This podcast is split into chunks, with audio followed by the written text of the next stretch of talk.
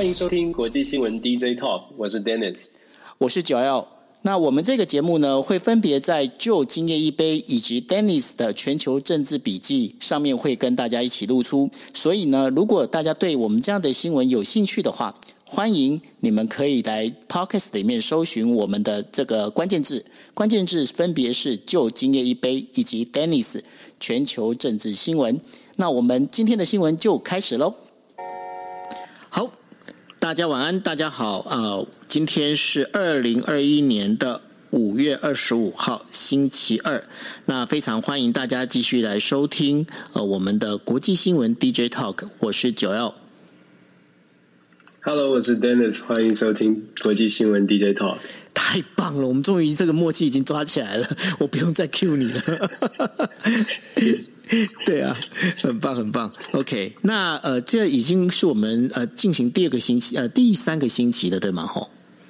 对，第三个星期了。对，太棒了。那而且呢，呃，要非常谢谢大家哦，因为我我想说，包括我跟呃 Dennis，我们在呃就是我们自己各自的 Podcast 里面，我们都有放这个就是 DJ Talk 的这些内容哦。那也发现那个整个大家在就是浏览率跟那个收听率也都在拉高，这一点要非常谢谢大家。那我们就直接对，我们就废话不多说，我们就直接切入主题哦，因为。那个在个上星期六，本来我还约那个 Dennis 说，要不要来开一下，就是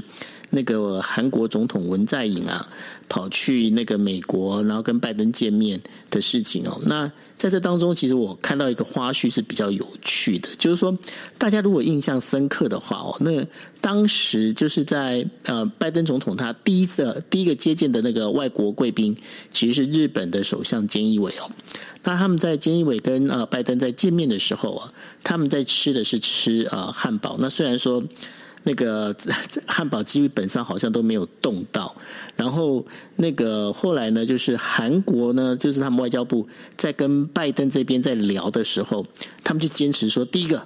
我们的总统不可以吃汉堡。那吃什么呢？结果他们也想了半天之后，他们就弄了一个叫做，就是美国的那个当地的那个道地的，就算是家庭料理啊，就是说蟹肉蟹肉饼，然后来吃。但是呢，在这当中我要问一下，就是呃，Dennis 哦，这当中。不管是汉堡也好，蟹肉饼也好，它代表的一个意义是什么？而且另外还有一点，如果大家有去仔细去看他们呃，就是两位首领，然后跟那个就是拜登见面的时候，他们在坐椅子的方式，我真的觉得他们好拘谨哦。Dennis 为什么会这样？这正襟危坐，我觉得跟文化也有一点关系的。日本、韩国他们还我们亚洲的文化还是就是说呃，对客人或对主人都比较尊重一点。不过讲到蟹肉饼跟汉堡，确实是蛮有趣的一个观察。就是日本招待菅义伟的时候是吃汉堡，而且可是双方其实都没有动，只做了二十分钟。但对韩国的这个呃元首这个文在寅呢，是因为文在寅他是说先事先说了他他比较 prefer 海鲜类。那那时候美国呃也美国媒体也有报道，美国的这个。白宫当局呢，就赶快去找，说有没有可以拿得上、端得上桌的。你刚刚也讲到了，crab 啊，crab cake，在美国其实蛮常见，所以他们去找了呃，Maryland crab cake。就是在美东，其实 Maryland 它算是这个 blue crab 是蛮有名的，就是蓝蟹，其实还蛮有名的，所以他们后来就端上桌了这个。那我觉得有趣的，另外还有趣的观察是，有没有发现说拜登呃面对日本跟韩国元首的时候，他在吃饭的时候，拜登的选择也都跟对方一样，就基本上日本的菅义伟来，就算没有吃，可是拜登点的是一样的，汉堡就对汉堡，然后蟹饼就对蟹饼哦。相较于川普时代，非常有趣的观察是，川普基本上呃他是。他他吃饭，他选择他自己吃的，他他不坚持说，他不会说呃要跟呃别国的元首吃一样的。有一些新闻，我们稍微回顾一下，就会发现，二零一七年他到亚洲的时候，他基本上他就坚持他要吃美国的汉堡，他也不吃当地的食物。去日本、去韩国，当时也有掀起一些，就说一些讨论，为什么不吃这个寿司？为什么为什么要吃美国的这个汉堡？而且有趣的是啊，他在二零一七年他去韩国拜访，还跑到了这个驻韩美军的基地。当众跟美军的基地的这个呃这个驻韩美军说，我从美国呢空运带来了好东西给你们。他带了什么？他带了 taco 跟这个 这个 burritos，就是墨西哥卷饼。然后他带了这个呃薯条，他还跟大家说，我带了这些好东西跟你们分享，我们吃这种真正的美食。这是川普的作为哦。所以你可以看到，川普跟拜登其实在面对这个饮食上面，就说一个是哎可以考可能啊，当然是比较正向的解读，就说拜登会去思考说我们。是一样的，不管吃不吃，我们基本上一个尊重。那川普呢，就是我们就是我要吃我的，我要吃汉堡，我要吃牛排。在日本也对他很好啊。日本如果回去看新闻，日本当时他去访问日本的时候，当时的安倍帮他准备就是呃呃川普喜欢吃的牛排。这虽然是日本的做法，但是好像是给他。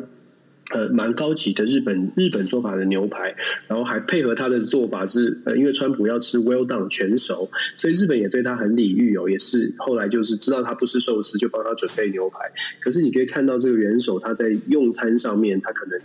我不知道大家怎么观察，但我至少我觉得是拜登感觉起来比较是愿意跟人家一起来呃考虑别人的想法。是，这好像这好像也是跟就是我们之前呃，Dennis 这边有提到了，因为拜登他本身在呃外交圈里面打滚的时间也是比较久哦，所以说他在他在外交的这个礼仪，我们在讲礼仪这上面的话，其实他是相对的就没有像呃川普那么的。应该怎么讲？用粗鲁吗？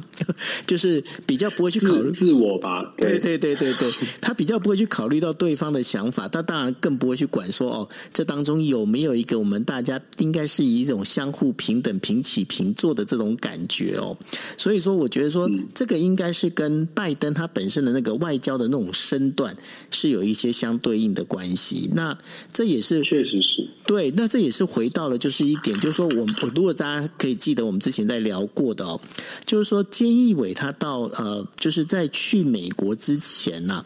他们在外交的这个相互的这种折冲损益啊，就是说在聊，就是说到底我共同宣言里面我要写什么的东西。这时候其实他们已经都聊得非常，就是外交外交人员已经都把这个细节都推敲好，两个大老板上台只是把这个东西照本宣科念一次。这好像也跟当时拜登的那种不不是拜登，当时川普的做法不太一样，对吗？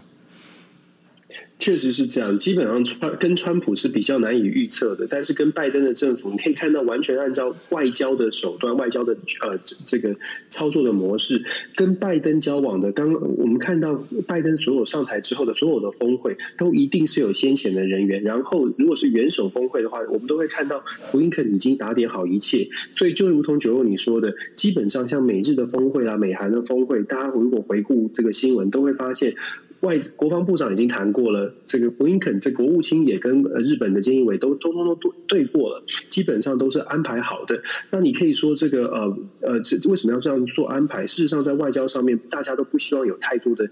意外，外交上面是不想有惊喜的，尤其是在重大的这个元首峰会上。所以我们看到拜登的这个对外的操作的模式，它真的是比较按部就班、循序渐进，也是一个比较稳定的一个交往的模式。所以呃，就看大家喜不喜 喜不喜欢惊喜了。那我个人觉得，国国际政治上面稍微比较多一点预测性，应该是国际各国比较想要见到，尤其是像美国啊、日本啊这些比较重要的国家。你知道，你知道，唯一不喜欢呃，唯一就是很喜欢惊喜的是什么样的行业？你知道吗？什么行业？媒体业，媒体业最喜欢惊喜。他们觉得有惊喜，哇！你看又骂人了，然后这完全出乎意料之外，这样的他们就会觉得很开心。有爆点，对，因为有爆点，所以我们我们经常不是在英文有一句话吗？No news is good news。那然后对他们来讲的话，No news No news 就是 bad news，因为他们就没办法去炒一些爆点出来了。OK，好。对，所以那个柯 P 不是说这个媒体记者访问时间就是要喂鲨鱼时间嘛？媒体记者都很期待有要有惊喜，要有这个嗜血的消息，sensational 的消息，确实是这样。对，是啊，因为我们两个都是呃曾经是待过媒体的人哦，所以来讲这个东西应该是我想是更中肯客观的。OK。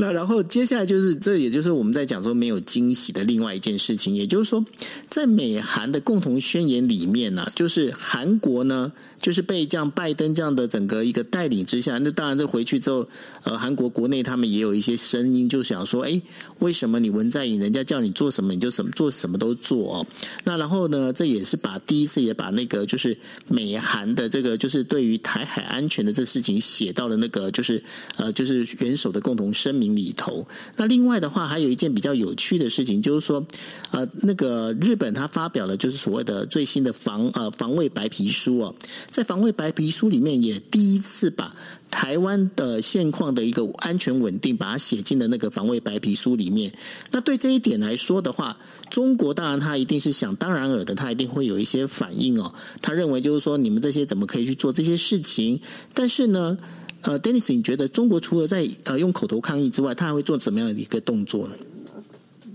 是我们先说这个国防白皮书，它是每年度的一个白皮书哦。那我如果我没有记错的话，它一年发表一次。那它是配合的这个外交的蓝皮书，就等于是日本最政府最重要的两个两个两大方向：外交跟国防国防呃安全的这个宣宣言宣宣示的政策，大概就从这两个地方而来。那呃，应该没有记错，应该是七月份会正式的对外公告。那现在是已经先透露一些内容。刚刚九六说到中国会有什么样的动作，事实上中国当然。会跳脚啊！当然，中国会觉得说，这个这个把台海安全纳入首次纳入，所以对于中国来说，诶，已经踏触到了它的警戒线，就是说这个呃，两岸关系是内政，这中国一直在强调的。不过，我们要观察的是，中国到底怎么，是不是真的认真的觉得日本在做一个根本上的军事部署的改变？因为日本不，至少到目前为止啊，在宪法还没有修改之前。日本的宪法其实还蛮限缩，就是限制日本的国家的这个国防战力的。就说日本现在一第一个是自卫队，然后再来日本呢，之前我们一直日本有在讨论的是，是不是要取消这个 GDP 百分之一的军费预算的部分。那现在看起来这些动作都在往前面推进，开始，尤其是中国崛起之后，二月一号的海军，中国的海军海警法上路之后呢，日本的感受就更加的强烈，因为在钓鱼台列屿啊附近，基本上有很多的争议，未来可能中国有。有一些实际的法律可以拿来操作，这对于日本来说当然是一个国家的威胁。那现在中国的解读是什么呢？中国当然他自己本来在解放军在海洋的部署上面就有所谓的二零二零二七、二零三五这种中长程的计划，它要建制非常强大的在第一岛链内的打击的能力，当然包括了三艘的航空母舰，在二零一二七年就要建制完成哦。这些都是中国军事实力的一些准备。那对针对日本呢？中国其实现在最近有一一些的这个智库学者有发表一些文章，我觉得蛮值得玩味的。智库学者是说，像菅义伟，像呃，他们认为说，岸信夫最近的一些动作，包括了。这个百分之一是不是要取消这个军备预算的上限？然后包括了这个日本现在在做的呃，今年今年度从四月一号开始刚刚过的四月一号开始，今年度的日本军备预算就已经达到了五百一十七亿美金。虽然它只是比去年上升了一点点，但是这个上升呢，事实上对于中国来说，也有人在解读它是不是朝向着做更多的军备准备？会不会想要日本是不是想要跟？呃，中国做所谓的军军事的竞赛哦，这些都是中国现在在解读的。而且呢，比较重要的是，中国也在解读说，日本有没有打，有没有可能在近期之内就开始真的开始着手进行日本的修宪的动作。这点等下九欧可以回复一下。就说日本，中国在猜测的是，如果说日本真的做了修宪的动作，那么对中国来说就会是真实的威胁。现在还是口头的警告，还是战狼外交在吵吵一吵，只是表达抗议啊。但是如果日本真的走上了，稍微的去调整这个法宪法，做出真的修宪的一个动作的话，现在中国解读是现在在试风，就试水温，好像是探热气球一样，在试试探性的试探性中国试探中国的回应。所以中国方面的解读是，如果真的日本走向了走上了修宪，那么对中国来说就会是一个比较比较实际的军事的威胁。那么中国的军事准备可能除了台海之外，还要更加的把日本呢也要纳入这个呃中国的对象之一哦。所以我觉得这个部分是看日本的这个呃军事，就是日本在现就是除了现在的军事的准备之外，是不是真的有跨过那个想要修宪的那个动作？如果是，对于中国来说，它的反应就不会只是现在口头上的反应了。我很快的先稍微的再讲一下这个呃美韩峰会。其实美韩峰会也把台海和平纳进去，就后会后那个声明哦。但我觉得整个美韩峰会，我我觉得韩国媒体有一个媒体呃，有几个媒体其实也讲到一个重点。我觉得美韩峰会现在沉淀了几天之后，大家可以去思考的是，我们从美韩峰会，韩国跟美国的谈判哦，虽然看起来是美国得利，美国得到了两百五十亿的挹注，然后美国只给了少少的疫苗。看起来是美国赢，然后拜登胜利，然后韩国没有那么没有没有得到那么多。但是我们要进一步的思考是，你可以看到韩国已经开始在用它的半导体，在用它的科技，还在用它的一些现在领先的东西换到它长期的一个国家的安排哦。韩国媒体有一个媒体讲的非常的这个直白，或者是我们台湾可能觉得不好听的，他用坐在金矿上面的乞丐。来形容台湾什么意思呢？他觉得韩国现在用半导体，用所有的技技术，就是在技术领先的部分，开始积极的向外去去争取韩国的国家利益。可是台湾，他看到的台湾，这些一些台韩国媒体看到的台湾是台湾现在空有一大堆的好处，有一大堆的优势，可是好像还没有一个国家政策去试去试图的了解到底要用什么东西换什么。我觉得这个是值得我们大家去思考的。当我们看到其他的国家其实不只是韩国，日本也是，日本也是很积极的在思考整个国家的发展的策略，无论在军事上面还是在贸易上面，都在做一个全盘的考量哦。每一个国家都有内都有内部政治的一些争议，可是坦白说了，我们看到亚洲的国家，日本、韩国现在在做的一些准备，即便内部有争议，但是整个国家的发展方向跟战略的发展方向还是在往前的，这个是我觉得台湾真的要去思考的，对。九后，我觉得我想问一下你刚刚刚我我的一个问题，就是日本到底是不是这个岸信夫啊，或者是菅义伟？你觉得有没有可能朝向修宪的方向去移动啊？其实哦，呃，刚刚 Dennis 你在讲这件事情的时候，这就是我要提哦，有一个非常有趣的一个现象哦。怎么样就是有趣的现象呢？因为日本在呃，就是每年的五月三号是他的那个宪法实施的周呃周年纪念日哦。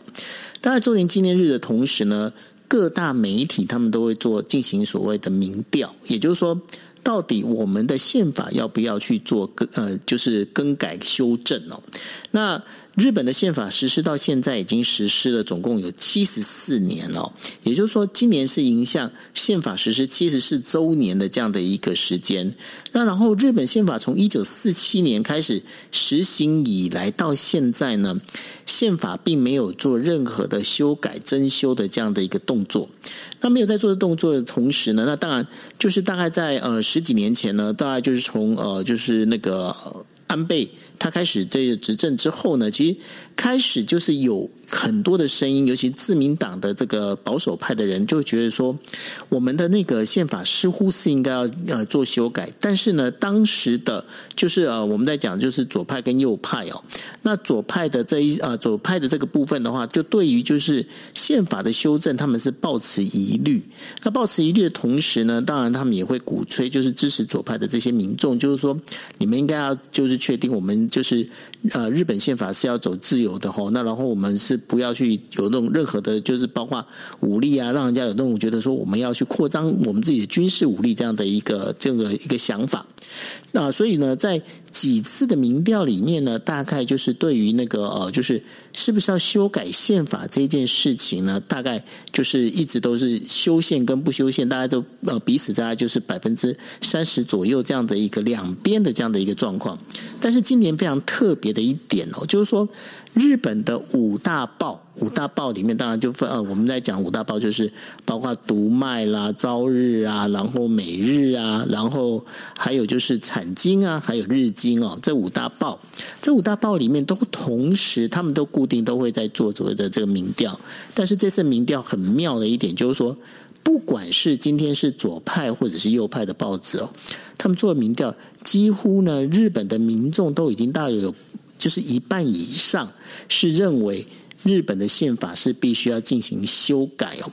那这个东西我觉得是非常妙的一点，就是说，所以他们现在接下来第一步要做什么事情呢？就是说要先做国民投票法的那个修正案，如果国民投票法修正案过的话，那接下来的话，日本宪法，尤其是日本宪法，其实他们现在整个被呃，应该是说脖子掐得最紧的，就是日本宪法第九条哦。那如果这样的话，日本宪法就有可能更动，尤其是在目前，就是大家其实。呃，大家如果说有在呃看我一些呃去讯息的话，就会知道，就是日本国内啊，他们现在在呃，对，就是虽然说他们经济上有很多这些，因为他们现在来讲，就是说呃，经济是靠中国，然后安保呢是靠那个美国哈。他们虽然有这样的概念，但是日本国内的民众呢，有将近七八成的民众呢，其实对中国是产生是反感的。那这反感呢，当然再加上就是最近的，包括中国的这个，包括一些武力的一个不断的扩张，然后包括海警法这相关的这些报道，都使得日本民众对于就是中国的那个警戒心其实越来越重。那再加上就是中国他们也呃，就是前一阵子也出现了，就是包括有利用在呃日本的这个留学生，然后呢去租用所谓的就是虚拟虚拟的那个硬碟空间，然后虚拟的那个云端空间的时候呢，然后利用这个。方式再去骇客到日本的几家有在做国防国防相关的这些呃公司哦，整个骇客骇到里头去。那这一一连串的作用，其实都让日本民众对于中国来讲的话，其实是呃，应该是说那个呃嫌恶感啊，其实是越来越高的。那我想说，自民党的话，在这部分的话，我们在讲就是要这名气可用的一个状况之下的话，宪法会不会改？我觉得说目前的状况其实还是会朝向那个宪法跟呃增修的部分来走。那另外还有一个就是一个插曲，在上个星期有个插曲，就是说日本有一个议员叫做河井议员哦，那他就是有收贿或贿赂的这样的一个情势，然后被就是在众议院免职。那免职之后呢，当中本来呢大家在讲说，因为他本他的背后的大老板其实就是我们经常来讲亲中派的二阶俊博。那大家就问说，哎，那那个他的那个收贿啊，这些呃，就是等于贿选的这样的一个状况哈，那到底跟你二阶俊博有没有关系哦？二阶俊博刚开始是否定的，他是说没有，这个跟我完全没有关系。那应该是跟呃，就是安倍派，也就是跟呃二阶俊博是站在反对派的另外一个，就是当时的一个呃，就是算是呃一个会长，在这件事有关系的。但是那个会长呢，他自己也出来讲说，哦，没有，这完全不知道，所以。当时两边的话就已经开始在自民党内部开始有点有点内讧起来了吼。那在内讧起来之后，在前两天呢，二阶俊博就承认说，其实在他当干事长的时候呢，在以党的名义，其实有这一点二亿的这样的一个那个就是金钱呢，有这样子做一个这样的一个流动哦。那这个当中其实就可以看到一件事情，就二阶俊博背后代表的亲中派。会不会是因为这样的关系而被就自民党党内在做打压？我觉得接下来这是一个观察的重点。嗯，这确实是。我觉得这这个日本是不是修宪或者修，那它到底会调整多少？我觉得这个是中国现在也是中国大陆非常非常关切的一个议题。在在这个之前，我我个人是觉得中国大概还是以口头上面的，就是可能是。不管是大家形容的战狼外交啊，或者是严厉的谴责等等哦，基本上不会有太大的动作。中国还是按照他自己现有的建军备战的准备，针对美国、针对这个台海的局势做一些准备。日本可能短期之内还还不会是他主要的目标，但是就是还是要看，就是我们刚刚说的修建，如果真的有做出比较比较重大的调整，譬如说，我觉得最关键、最关键的是日本是不是在这个军备预算，是不是在限制上面，是不是可以把，是不是会变成可能年度的军备。预算可以达到 GDP 百分之三、百分之四，从现在百分之一，如果跳升上去的话，我觉得对中国就会非常非常大的一个呃，中国就会把它看成是非常大的威胁了。OK，那但是呢，在谈到这个军事预算里面，我们就不能不提到美国。那美国呢，美国国会呢，在呃，就是应该是说，它已经有通过一个，就是将近两百一十亿美元，就是要加速海军的。造船厂的一个基础设施完善计划，那对这一点的话，Dennis 要不要跟大家分享一下？对，事实上，这最近这在美国国会有通过，有正在提案哦，而且这个提案应该是没有意外的话，应该会顺利通过，而且还有国会议员在考虑是不是这个内容、这个数量、数字上面是不是要再加码。这个总计目前按照这个编定的预算是百呃两百五十亿美元，要修整所谓的美国的造船厂跟维修厂，这个叫做呃呃 Shipyard Shipyard Twenty One，就是二零二一 Shipyard Twenty One 的这个法案呢，它是两百五十亿，其中两百一十亿。是投入在现有的造船厂、海军的造船厂，然后四十亿是给现在就是民间协助美国海军维修的这些厂房。我们大家可能对于美国海军的造船不太不太熟悉哦。美国海军造船厂在九零年代之前，在冷战之前，事实上美国在全美国各地有九个造船厂，但是现在因为冷战结束之后，军备预算的减少，美国现在剩下呃剩下四个，剩下四个这个造船厂。那比较令人担忧的，或者是美国美国为什么会有这个法案呢？是因为这些造船厂事事实上都是年非常老旧、非常年年纪非常大的，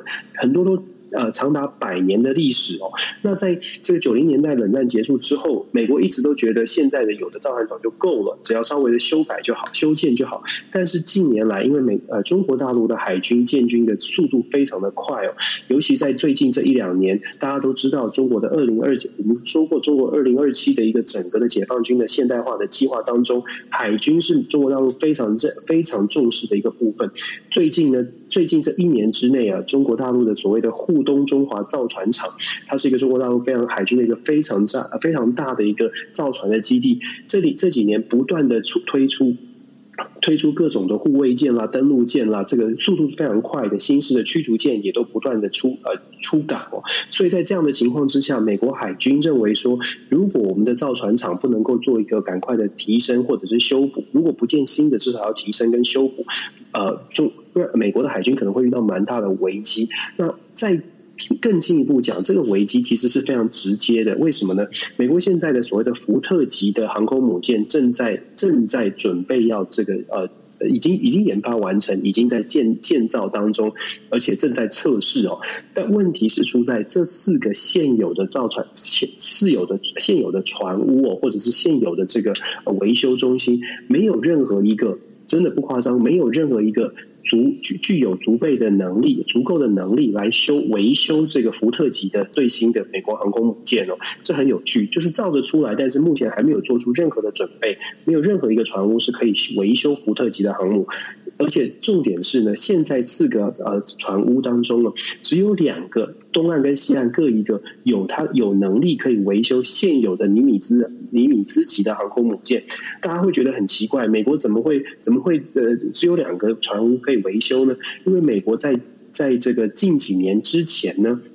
海上的航空母舰的军事实力，坦白说，没有什么人可以去挑战它，导致美国觉得我们有问题就慢慢修，一点一点修就好。但是现在中国大陆在海洋实力的崛起，让美国意识到，如果说需要修补、需要做调整准备、年修，我们说年度的岁修，可能必须要快一点，必须要加速。不像以前一修可以修个三个月、半年，现在中国大陆很多地方。都跟美国有竞争的关系的时候，他就必须做出这样的一个准备。所以现在这个呃，这是一个蛮严重的问题，对于美国来说。所以现在四现有的这四个啊，东岸的诺福克跟西岸的圣地亚哥是唯一两个可以修航母，而且我还要强调，新式的福特级的航空母舰根本就没有办法修，这是一个很很严重、很严重的问题哦。那再来，我们要稍微谈一下，就说其实美国在不只是在航海海军的这个建制上面要做一些调整，其实。是美国在这是近十年之内，近十年到二十年之间呢，美国在全球的军事部署已经大幅的调整了。如果我们看回看这个资料，二零二零年的时候，美国在整个的亚洲地区，它的军事部署大概只占大概占是百分之三十几。到了二零一零年的时候，因为中东局势的紧绷哦，全美国的在外的驻军跟整个军事的调整，剩下百分之二十二十三点八是在亚洲，其他是放在中东。在整个北非中东部分是百分之四十六点六，根据最新的数据，在二零一零年的时候，亚洲二十三点八，中东部分四十六点六。但是到了二零二零年，有一个明显的位移，尤其在二零一一年，我们知道所谓的 Pivot to Asia 重返亚洲之后，开始做军军事不配置的调整。二零二零年的最新资料，美国驻外的军队百分之四十八点九，现在放在亚洲，比之前十年的二十三点八调上涨了一倍哦。现在百分之四十八点。点九的美国在外的驻军全部都在亚洲。你可以看到，对于亚洲，应该我们更直白的说，就是对于中国的呃崛起的威胁呢，美国是感到非常非常大的压力。所以，不论是在海军、空军、陆军，基本上美国都要做出一些调整。现在，现在这个包括了这个呃修改现有修建、修造现有的船坞跟维修厂啦，以及美国的各项在亚洲地区的军事的演习。最近我们也分享很多在亚洲地方的演习，其实在在的显示，亚洲地方在军事上面，也许不是还不到这个战争的边缘，但是美国已经真的是非常的重视在亚洲的军事冲突的可能性。这一点是呃讯息跟大家分享，那也希望我们大家一起来思考说，也许我们台湾要赶快的想一想，在这个军事安全，虽然综合安全很重要，但是军事安全上我们可以做到哪一些事情？是全民国防吗？还是全民一起来支持哪一些国防的准备？同样的，这也是需要，真的是需要这个不分蓝绿啊，国家级的政策。我常常说。台湾有的时候就是遇到什么事情就处理什么事，可是忘记了可能我们需要整个国家级的来做一个思考。我真的觉得日本、韩国的政府的作为是非常值得台湾借鉴的，跟跟大家分享。是因为你提到的这个部分呢、其实台湾在很多的政策上面呢，我们在讲说它可能都还是比较属于二次元哦，就是说那个三次元的那个立体的那个高度，好像还是比较看不到。那所以我觉得这也是台湾目前应该去思考的。的一个重点，这我想这也是为什么我们会，我跟 Dennis 我们会一直持续在做国际新闻的最主要原因也在这里，就是说我们希望是把那个整个是用一个。整用鸟看的方式，然后来看整个一个世界的这样的一个新闻的一个发展。因为大家不要不要认为，就是说每个地方它在这个地方发展，然后就是说这只是当中的一个一小块的这样的一个事情。其实就好，我们我们经常听到的叫蝴蝶效应哦，就是说这个东西的话，从这里面可以去牵一发，可以动全身。那当然，这就就回到了我们必须要聊到，就既然要聊到亚洲嘛，吼，聊亚洲的话，我们就不得不提到缅甸。那缅甸的话，我想大家都知道，就是说，呃，缅甸的那个本来之前的民选政府翁山苏姬，那翁山苏姬呢，后来就是因为缅甸的军政府政变之后呢，翁山苏姬就被呃软禁。那软禁之后，他二十四号的时候，他有出庭哦。那出庭当然就有出庭，那当然还是讲的就是一样的，就是那个大概的相关的这些呃话语，也就是说，他认为的话，就是呃现在的这个就是民民选政府的这个存在是有它的一个必要性，但是呢。重点在于，就是缅甸的军政府呢，最近有一些动作哦，就是说他们之前在一个月前呢，他曾经逮捕了就是日本的前日经的一个记者，叫做北角玉树。那把北角玉树呢，就是整个就是呃抓捕起来，抓捕起来之后呢，就一天里面可以去把他审，就是审问至少是呃八到七次哦。然后呢，当中当然审问的，因为他是外国人，就北角玉树他自己哦后来被释放之后回到日本之后，他就来讲，他说其实因为他是呃外国人，所以说对他还算是礼遇哦，并没有做任何身体的上的一个伤害。但是呢，他在讲说，他当然他也看到一些被他一一起被关起来的这个缅甸人啊，很多缅甸人其实他是没有办法坐下来的，他没办法坐下来。他被审问的时候，其实那个状况是非常惨烈哦。那包括就是呃，北角玉树他当时他被抓的时候，他也不知道说到底他能不能被放出来，所以呢，他就去找了咖啡粉，加了水。然后呢，去找一些纸，把一些当时发生的一个事情，他都用，就是用这样的方式，然后用呃鸽子的羽毛，这做好像羽毛笔那样子，用日文呢把他的这个过程都把它写下来哦。然后像这些内容，他也把它带出来，他准备等于说要做发表。那在这个状况里面，我就发现一件事情，就好像听说美国也有记者被抓了哈。那在这个状况里面，我不晓得说呃。那个就是 Dennis，你怎么看这件事情哦？因为现在的话，我们知道就是说，包括呃，就是这很多的国际国际间啊，对于就是包括那个联合国啊，也派特使呢，还是到目前还是进不了就是缅甸。那对这个状况，我想听听看 Dennis 你的看法。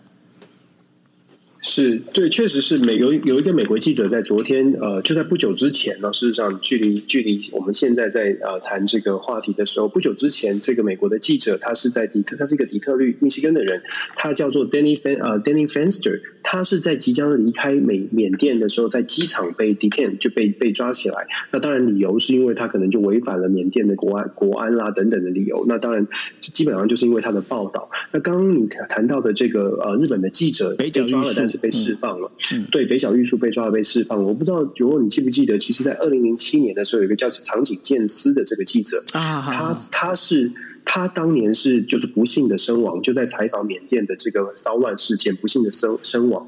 长井健是当年扮演了一个非常重要的角色。虽然我们在那当年是叫做翻红花运动，当年他扮演的重要重要的角色，是因为当时国际也其实我们看缅甸的所有的这个抗争事件，大概都走一样的脉络，就是国际社会大概就是谴责，大概就是发出声明，大概就是经济制裁，针对缅甸军政府的个人发出经济制裁，然后就不了了之了，就。基本上就是放任的缅甸就继续这样下去，但是长井健司在当年那个时代关扮演了最关键的角色是，当他遇害之后，日本政府对于缅甸的施压。来自于民间的这个反应哦，对于日缅甸的施压就增加了。其实日本对缅甸是非常有影响力的，尤其在经济上面，因为对缅甸来说，日本对缅甸的投资非常非常的多，而且也给缅甸非常多的经济的援助。所以对于缅甸而言呢，日本一句话，坦白说，日本只要说经济制裁或者日本不再投资，对缅甸都是很重大的打击。当时的情况就是长井健司他在。遇害之后，日本政府做出非常坚决的这个决定，就是就是宣告说，我们就不投资你了。所以这样让缅甸政府军政府就稍微的缓和下来，至少不要再残残害这些抗议者。那稍那不再残残害伤害上上这个抗议者之后呢，慢慢的这个社会国际国际的声望也国国际的这个呃制裁啊也跟进，然后他们内部才开始做出一些调整。当然还是没有朝向民主，但是至少呢没有那么多人遇害。所以长井健司当年扮演一个很重要的角色。那这一次日本记者很快的被释放了，我觉得缅甸政府大概军政府大概也也是从过去学到一些教训。不过重点是在于说，后续会不会引发后有没有办法，就是释放之后，日本是不是就就不再制裁他，或者不会不不会再强力的制裁缅甸，或者是限制缅甸？这个是可以观察的。因为我们知道国际社会呃，包括联合国，包括了这个呃东东南亚国协，都已经发出很多的声明。美美国也对缅甸的军政府的个人的海外的账户冻结啊等等，看起来都没有真正的有效果。现在美国这个呃记者被抓了之后，他是不是会接下来会赶快马上的释放？因为担心外国的压力，还是会真的就是对于这个记者做出什么样的行动，那来胁迫美国，或者是呃引发什么后续的效应？我觉得这个是可以观察的部分。但我必须说，从缅甸的事件哦。我们真的要去思考的是说，呃，缅甸这样的一个这样的一个事情，为什么到现在已经事发这么久了？事实上，如果我们呃再看比较残酷的去看这个死亡的人数，现在因为缅甸的反对的运动，它死亡的人数已经超过七百五十人，相较于呃前不久我们才解决的这个以巴的冲突，两百多人受呃两两百多位的这巴勒斯坦人死亡，十一天之内，美国就赶快的介入去调停，而且成功的达成。一个停火的协议，不管它是怎么样达成的，但是十一天就来中把中东的这个争议解决。只看死亡人数的话，大家不知道会不会有一个疑问是：巴勒斯坦的两百三十人引发了国际的效应，引发的国际介入这么的快速，但是缅甸的七百五十人已经伤亡了，到现在为止还没有任何有效的制约的动作。那我们再看。就是可能其他的是国际新国际事件的时候，到底谁呀、啊？谁才是真正的这个主导者？谁才是真正可以扮演这个调停，或者是改变改变不公不义，改真的保障人权？其实从缅甸，我觉得蛮蛮现实的，去看到一个国际现实面。那外国记者或者是外国的人士，他在缅甸受到的不平的待遇，远比。远远的比这个缅甸人、缅甸当地的人，他可能遭受到的不公平待遇更被重视哦。但是虽然看起来是很不公平，可是有没有办法利用这个呃对外国人的重视，或者是外国外国记者可能引起的国际的关注？进而让国际国际社会更愿意集结在一起，对于缅甸啊，或者是对于相关的议题，真的采取行动。我觉得这个也是我们可以直，我们可以继续关注的。那这这个缅甸的话题，真的是也是觉得呃蛮蛮蛮无奈的，就是在国际现现实当中。因为现在好像听说联合国准备对缅甸进行武器禁运，那我不晓得说对缅甸进行武器禁运，那这对于军军政府来讲是会有造成怎么样的打击吗？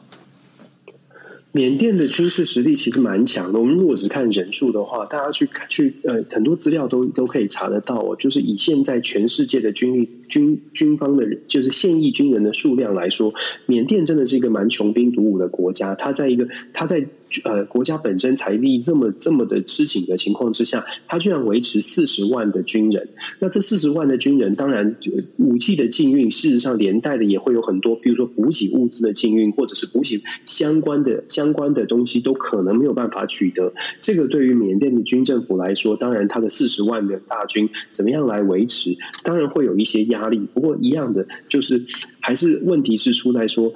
这个武器的禁运，或者是经济的制裁，是不是真的可以让他们就是呃觉悟，或者是觉得说压力真的有这么大？我还是觉得，就是以缅甸的状况来说，如果中国大陆呃中国政府不出面，或者是呃就是其他对于缅甸有更多投资的国家。不坚决的说，我就不做生意的话，那么缅甸其实他还是可以，至少军政府的这些领领导人，他日子还是照过啊，他他还是享受着他的王者的王者的地位。如果大家换位思考，如果你想想看，你是一个这个独裁的领袖，然后你的账海外账户被冻结了，但是你可以搜刮国内的民脂民膏，对你来说，这些国际制裁真的有制裁到你吗？恐怕也没有。这也是为什么我说，当你在这样的一个情况之下，你如果没有得到没有来自外面更大更大的压力，恐怕真的要你改变不太容易，这是比较现实的部分。那当然可以思考的是，那外面的力量怎么样让它集结？怎么样让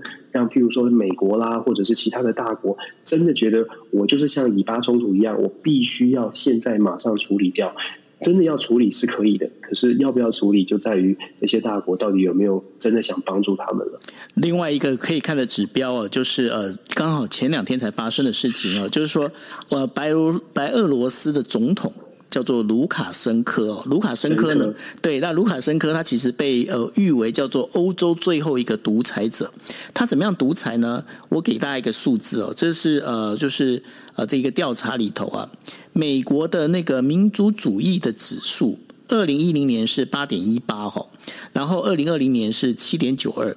日本的民族呃民族主义的指数呢，二零一零年八点零八，然后二零二零年是八点一三。那中国的那个民族指数呢，在二零一零年的时候还三点一四，那在二零二零年是二点二七。好，那北朝鲜不用说，它从二零一零年一直到二零二零年一路走来始终如一，就是一点零八。那我们来讲说白俄罗斯哦，白俄罗斯它在二零一零年的时候是三点三四，然后到二零二零年的时候是到二点五九哦。那这个数字有什么样意义哦？因为平均的这个整个二零二零年的呃世界民主指数呢，大概是在五点三七。那也就是说，包括中国、北朝鲜还有俄罗斯呢，他们都呃就不是俄罗斯，是白俄罗斯哦，他们本身都是低于世界水准以下哦。那那个就是白俄罗斯是二点五九，跟中国的二点。二点二点二七，其实那个数字是差不多的吼。那在这个状况里头的话，我们就要聊到，就是说，呃，最近就呃前两天的一个事情里面，瑞安航空它的飞机呢被白俄呃呃白俄罗斯呢要求呃就是紧急迫降。那紧急迫降原因呢，就是因为他们要逮捕上面的有一个媒体人。那这件事情的话，我想请 Dennis 来跟大家讲一下。对，卢卡申科真的是一个独裁者。刚刚有你分享的那些数字，不只是这样的一个报告，所有的数字、所有的指标都指向了白俄罗斯这几年完全从稍微有民主的这个希望。在九四年卢卢卡申科第一次选上的时候，当时还被认为说是一个呃白白俄白俄罗斯史上第一次的民主选举，当时刚刚结束了苏这个这个刚刚脱离所谓的苏联了。那现在二十几年来哦。呃，白俄罗斯的民主基本上是完全的崩坏。在二零二零年八月的这场大选当中呢，卢卡申科真的是用作弊的方式哦，你知道多夸张吗？呃，他当时他的这个选上的时候，他的得票率是百分之九十几，就是上不是是二零二零年这一次，他的前一次，嗯，前一次已经是非常夸张了。他选上的时候得票率是百分之九十六点三，做出来的呃这个我说做出来，他的投票结果是九十六点三，他自己觉得太高了，说哦没有，我只达了百分之八十六，你看做到。到说太夸张，然后自己说我我只能我只拿到百分之八十几，没有到九十几哦，自己去做一个调整，官媒出来说哦没有那么多，稍微要调整，你就知道这个卢卡申科他在白俄罗斯基本上选举舞弊的状况、操控的状况有多么的严重。二零二零年八月这次大选更夸张的是，这甚至不开放国际观选团，按照国际惯例，基本上都有国际观选团可以去参访参观你的选举，即便是缅甸，即便是东南亚国家，他选举都有一些问题，可是他也没有禁止国际的观选团。但是白俄罗斯二零二零年八月这一次就完全禁止。那结果呢？大家都知道，二零二零年八月他又是大胜，他又拿了超过百分之八十的选票。重点是所有的这他的反对党的这些候选人呢都被追杀，所以都逃逃往海外。这一次被抓起来的这个是二十六岁的 Naxta，就是一个社群媒体的一个负责人、创办人、共同创办人。他是一个揭弊的记者，他一直都是反对派的。他逃到了立陶宛。呃，继继继续进行这个反对的运动哦。那这一次他在呃希腊被抓，因为他跟这个前就是之前的这个候选人、总统候选人这位女性一起在希腊进行一个开会。你可以说他是密谋，这针对白俄罗斯的未来做一个这个做一个讨论。结果被俄罗这个白俄罗斯的 KGB，白俄罗斯秘密秘密的特勤单位，跟俄罗斯一样，他们跟苏联时代一样，他们沿用叫做 KGB 哦。白俄罗斯的 KGB 基本上就是跟踪他们，然后抓这个。知道他上飞机之后，就把他抓下来。很多的媒体都已经揭露出来了。他在他们上飞机的这一班飞机呢，有一共有一百二十六个乘客。下飞机就是呃，就是。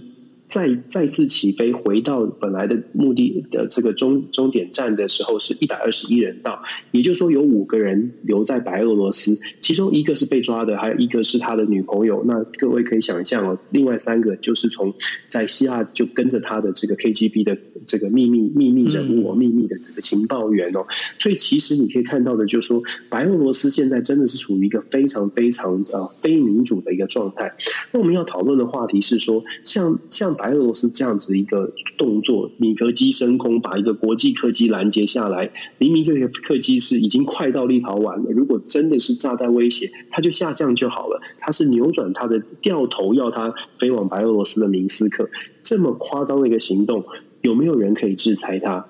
呃，现在看起来，欧盟呢是联合发出了一个声明，跟做出的决定是，白俄罗斯现在禁止外国的航空公司，等于是禁止飞进跟飞出。白俄罗斯的领空被宣告是不为不安全的领空，就是没有国际的航班可以进去。但是对于卢卡申科来说，会不会有影响？会不会痛？这是一个最关键的话题。卢卡申科到底会不会因此而下台？坦白说，国际的势力，国际的呃，就如同缅甸的问题一样，国际的力量、国际组织或者是外国的力量。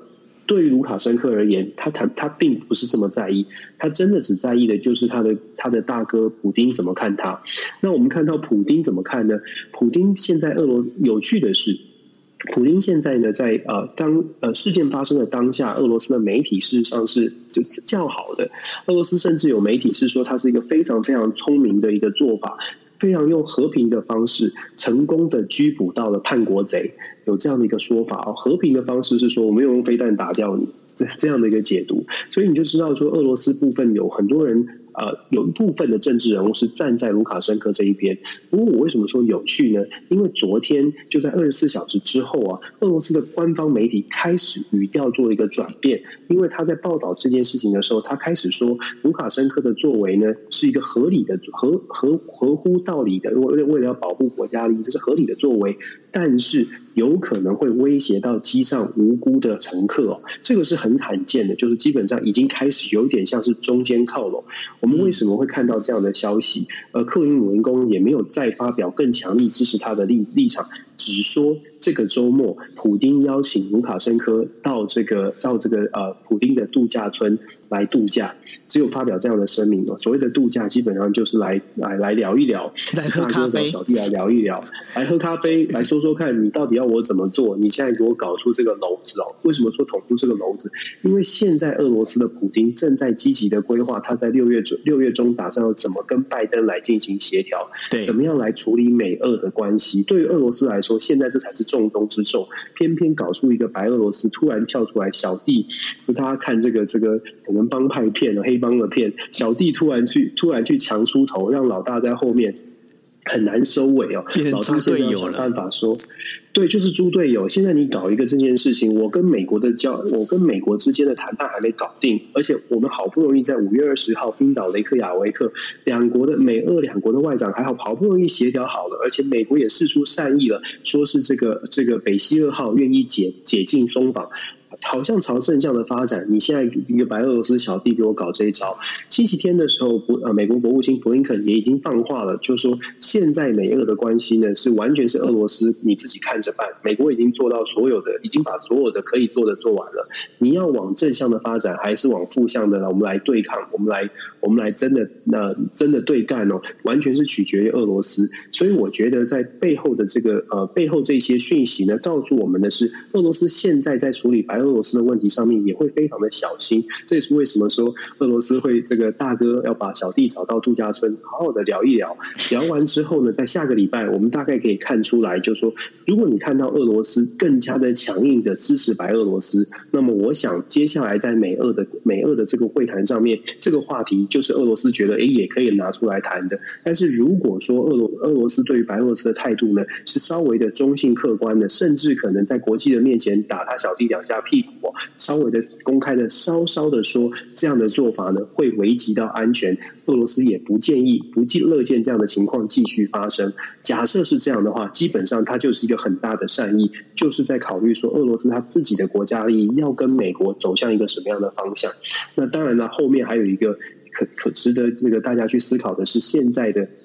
呃，中国大陆的这个呃，我忘记是外长王毅还是杨洁篪，现在正在拜访俄罗斯哦，是不是跟俄罗斯之间会达成什么样的协议，让俄罗斯选择跟中国站在一起？所以你可以继续力挺俄罗斯，白俄罗斯，还是说俄罗斯会考虑在跟中国会面之后，觉得哎呀，跟中国走在走在一起好像还是不靠谱，我们还是应该要考虑跟美国好好的谈一谈。我觉得这个是这个礼拜哦，尤其是这个礼拜到这个周末，他跟这个呃白俄罗斯啊，还有跟中国。会会谈之后，我想在下个星期的初期，我们看到的一些声明，可能就可以给未来这个美俄之间的会谈一个方向。呃，到底是朝向呃美俄之间会比较友好的找到合作的共识，找到合作的点，还是说美俄真的会做更剧烈的剧烈的这个交锋？我觉得很快的这个呃慢慢慢慢答案就要浮出来了，大家要继续关注。我补充一下，刚刚那个呃，Dennis 所提的，那是杨洁篪，然后他是在五月二十四号的时候访问俄罗斯，然后他们进行了三天所谓的中俄第十六轮的战略安全磋商，那这是他们现在所进行的。那这当中，其实大家也都呃，如果有回忆一下，我们上个星期在提的时候，呃，美俄他们之间如果能够在一起的话，那当然是对于美国防中的这个防中网呢，是绝对有帮助的哦。就说美国也是希希望能够尽量把俄国稍微往就是美国这一边拉一下，那这样的话，对于中国来说，就有一种所谓的一个比较属于啊拉远这样的一个距离的一个做法，这远。交进攻的做法，这从以前就在做的一个事情哦。OK，好，那我们接下来呢，我们就要讲的就是说，最后啊，就是我们来聊到，就是大家还是很关心，因为奥运呢、东京奥运呢，现在呃剩下呃不到两个月的时间哦，但是我必须要讲这。不到两个月时间里面，基本上真的是千变万化，变化多端。那当然呢，因为呢，现在东京奥运的整个在准备的一个状况里头，我们要知道，东京奥运真的是牵一发动全身。为什么呢？因为这当中包括你现在坚持要办，那你要办的话，包括我的一些 sponsor，就是说我的这些赞助厂商，还有我相关的人员，我的一些配置，我都要开始动作。那包括法国总统那个就是。马马克龙呢，他也在讲，就是说，OK，那我愿我可以来，就是到日本这边来参加，就是东京奥运的开幕哦。那现在他是唯一一个现在是呃比较明确确定会来的一个元首，但在这。在这办这些事情之前呢，日本他们啊就已经在就是呃所谓的紧急事态宣言呢，现在呃在这个星期里面应该会确定要再延长哦，再延长，因为目前的话已经有十个，就是我们在讲的就是有道府道道府县呢，已经都已经呃宣布了紧急事态宣言。那十个这个道府县里面占了就是包括还有就是我们在讲的呃就是应该是说疾病呃防呃蔓延防治的这样的一个措施里头加起来的话，整个占了日本的 GDP 是将近七成左右。那在这个事情里面，当然就有记者就会问问那个国际奥委会说，到到底如果说今天万一这个紧急事态宣言一直延伸到七月。七月底，那那时候刚好就是东京奥运，如果刚好两个事情重叠的话，怎么办呢？那东京奥委会的副会长他就回了一句话，他说：“我的答案就是一一句话，叫做 ‘yes’，就是一定要办的意思。”那这句话讲完之后呢，当然在日本里面就已经引起。呃，就是轩然大波。那问题还没结束，问题是隔了两天之后，东京奥委会的那个呃国际奥委会的那个会长巴赫呢，接受采访的时候，他讲了一句话。那这句话非常的暧昧哦，怎么样那么暧昧吧？他说。我们为了要完成这一些呃运动员的他们的一个梦想，所以必须要做，有些人必须要做出适当的牺牲。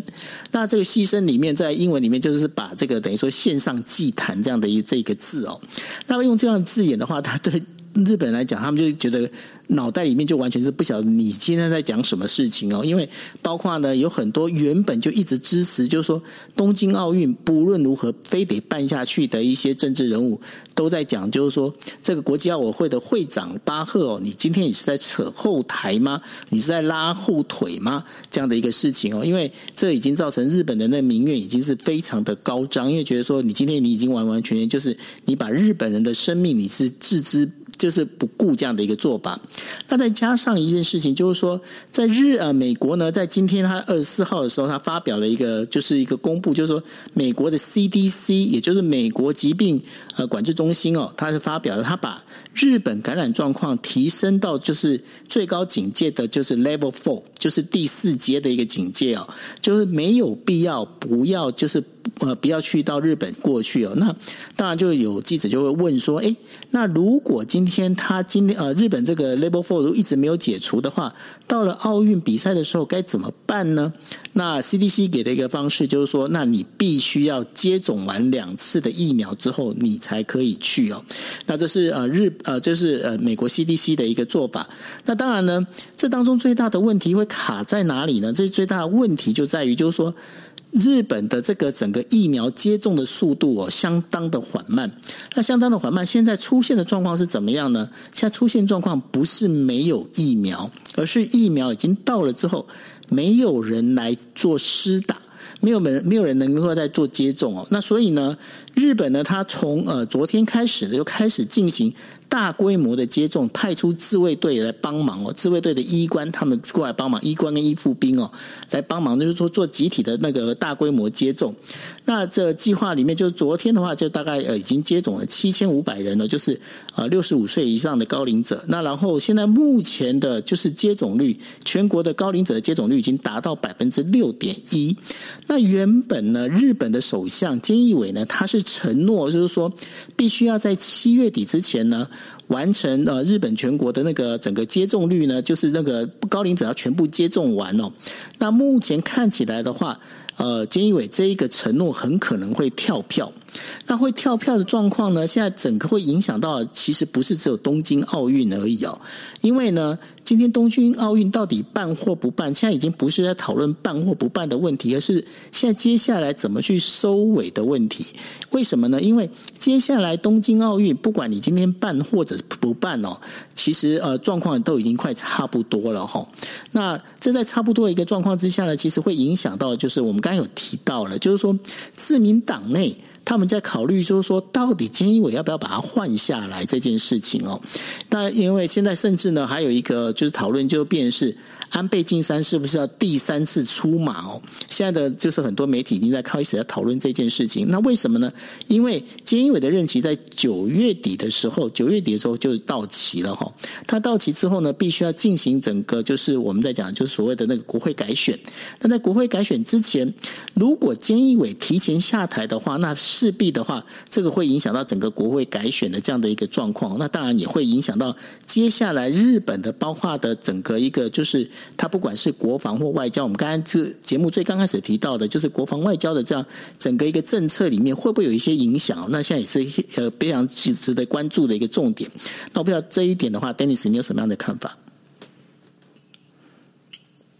对，我觉得东京奥运这个话题，我想我们应该要一路讲到六月底，甚至更久。因为确实，刚刚九欧你有提到，像美国就提就是建议呃，基本上就是不要 travel，不要到到东京去，不要到日本去。然后再加上就是整个疫疫情的这个情况，好像也不是非常的理的理想。那我可以补充一下，这个礼拜有比较刚刚刚好我们讲到俄罗斯，这个礼拜俄罗斯驻驻日本的大使还特别强调说，呃，如果真的需要的话，俄罗斯那个史普尼克的疫苗是可以供给。供给给呃东京东京奥委会，让他们做施打，然后强调说日本的呃这个俄俄罗斯的疫苗事实上是非常有效率的，这个是一个一个插话，但是确实你也可以看得到说看得到说现在真的在日本非呃当然疫苗是非常需要，然后整个的防疫的措施呃可能要再再再升级。不过即便是这样，刚刚你讲到的日本国内的一个反弹的声浪，还有企业家也出面反弹。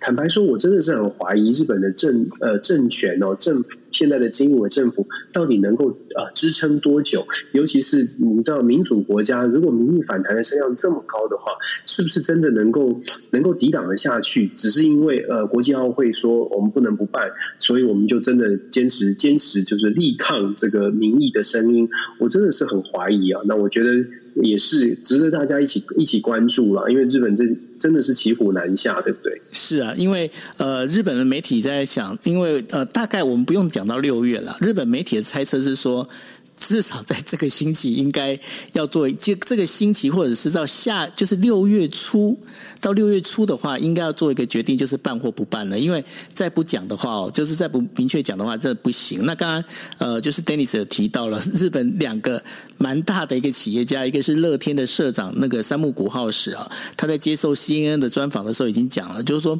日本如果坚持要办东京奥运的话，那是一种自杀的行为。那另外的话，那个呃，就是我们知道软银 SoftBank 的一个就是会长兼社长哦，就是孙正义，孙正义他也在他的 Twitter 上面讲了。非常清楚，他说：“呃，日本现在面临的已经不是我今天停办就要付违约金这件事情，而是呢。”当我今天如果办下去的话，我失去的可能会比违约金更多的东西哈。那大家已经都在讲这么这么明确的一个事情，而且不要忘记一件事情，就是说，其实呢，SoftBank 跟那个乐天，其实在他们对于那个奥运原本也都有一些支持哦。那所以在这整个状况之下，整个日本的民众已经在对这件事情如此的反弹的一个情况之下，其实现在唯一唯一要看的就是说，谁愿意开这个第一枪哦。那这开第一枪的这个状况。里面其实大家都在想说，会不会是小池百合子？那到底会不会是他呢？那其实我们现在接下来其实就是可以好好看一下，因为呃，老实讲，这整个包括疫情、包括奥运这东西，你也可以看到很多的，就是日本政治政治人物他们之间的相互算计，然后相互的，就是说他们就有很多对他们自己的一个政治算计，其实都可以看得呃非常就是那个刀工啊是非常的清楚哦。所以说你可以了解到它这个整个大家的一个脉络。那我们在这一个星期里面，应该是可以追到一些效果、一些讯息出来的。嗯哼，确实是这样。我觉得呃，包括呃，不管是各国的政治或者是国际政治，有的时候我们多一点讯息，大概大。大概可以帮助朋友们看得更清楚一些，然后我们就可以自己来做判断，到底是呃，到底真实的情况大概是什么样子。也许就是说，我们多了解之后呢，就可以比较冷静的来看待这个整个国际的局势跟我们自己国内的政政情。那也许吧，比较理智的话，我们就比较有沟通的空间，这是我们的期待。是的，好，那这就是我们今天的国际新闻 DJ Talk，我是九耀。我是 Dennis。OK，那我们就跟大家说拜拜喽。拜拜，晚安，拜拜，谢谢。晚安，拜拜。